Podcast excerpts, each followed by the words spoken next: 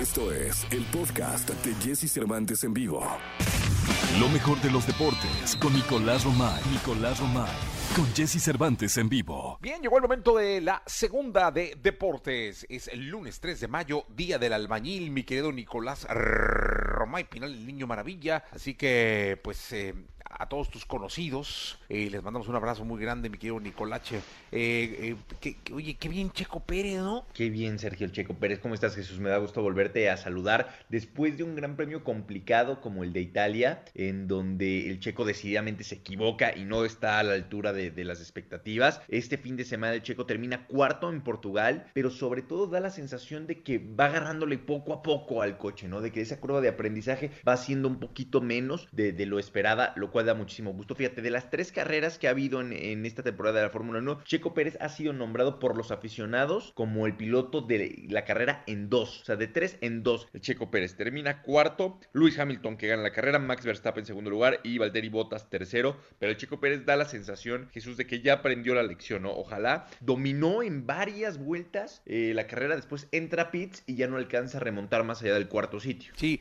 oye, y hay un detalle importante. Ahora sí es un agarrón directo de las dos escuderías, ¿no? Mercedes y Red Bull. Sí, y así va a ser a lo largo de la temporada y es por eso que en la carrera anterior les dio tanto coraje que Checo Pérez no pudiera sumar tantos puntos, porque saben que el campeonato de, de constructores está ahí, o sea, lo, lo, van a pelear y tienen que aprovechar todo, o sea, no hay margen de error para ninguna de las dos escuderías. Sí, no, no, va a ser un agarrón tremendo a lo largo de, de, de la temporada. Oye, ¿qué tal en la Indy? ¿Qué tal mi Pato Hogard, 21 años de edad, ganó por primera vez una carrera en IndyCar en Texas? Bien, la verdad, Pato que es una de las grandes promesas de los grandes futuros en el automovilismo, ahorita está compitiendo en, en IndyCar y se suma a pilotos fantásticos, eh, Jesús, que han ganado IndyCar, Adrián Fernández, Michelle Jordan, eh, caray, qué gusto da por, por Pato Gard, la verdad, y con esto eh, su carrera va a despegar, ojalá que más rápido de lo esperado y que pronto pueda tener alguna prueba en Fórmula 1 y que pueda crecer porque es muy joven. Sí, no, y es un gran, gran piloto, tiene un, un, un rato eh, destacando en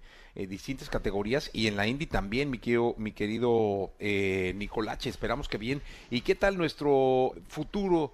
Pues es que yo no sé si Andy Ruiz sea mexicano o no sea mexicano, la verdad es que es, sí, es, es, ahí, lo, ahí lo tengo como, no, no, lo tengo como muy claro. No, claro, mexicanísimo, Jesús. Sí, a ver, ¿dónde sí, nació? Sí.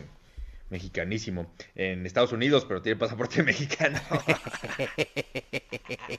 no, pero, hombre, hay que agarrarnos de los poco grande que tenemos, hombre, Jesús. Esto es decididamente es un orgullo Andy Ruiz, caray. Y, y consigue la victoria frente a Reola por decisión unánime, pero sobre todo lo que da gusto de Andy Ruiz es que después de ese éxito efímero que tuvo hace algunos años ya, en donde decíamos, caray, este, a pesar de que no se cuida, tuvo un golpe de suerte, Jesús, y ya se dio cuenta Andy Ruiz que no, que tiene que ser disciplinado, profesional, cuidarse, y ahora lo ves muchísimo más flaco, muchísimo más atlético, y da una gran pelea, ¿no? Es, es otro boxeador totalmente diferente. Sí, oye, ese, hay, que, hay que comentar que se cambió el equipo de Canelo, ¿no? Y lo está entrenando Saúl Canelo Álvarez junto con toda esa infraestructura y la verdad es que sí se nota un cambio radical, ¿eh? Sí, totalmente. La verdad es que a mí me dio mucho gusto porque el chico tocó fondo, tocó fondo bien y ahora pues se, empezando a sacar la casta. Yo espero que pronto lo veamos ya como campeón del mundo, mi querido Nicolache. Sí, ojalá que, que, pueda seguir con, con esta disciplina y con este profesionalismo que es la única clave del éxito, ¿eh, Jesús? Sí, porque oye, el, el, la pelea del, del pasado fin de semana, de, bueno, de ayer o antier,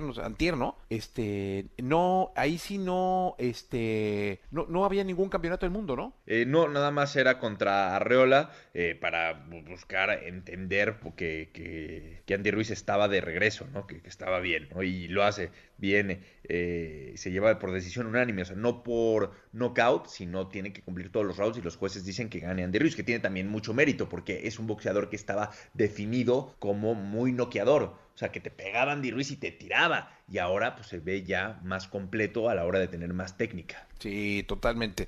Totalmente, Nicolás. Te escuchamos el día de mañana, ¿te parece? Te mando un abrazo, Jesús. Que tengas buen día. Buen día, gracias. Eh, Nicolás Roma y Penal del Niño Maravilla. Vamos a continuar con este programa de radio.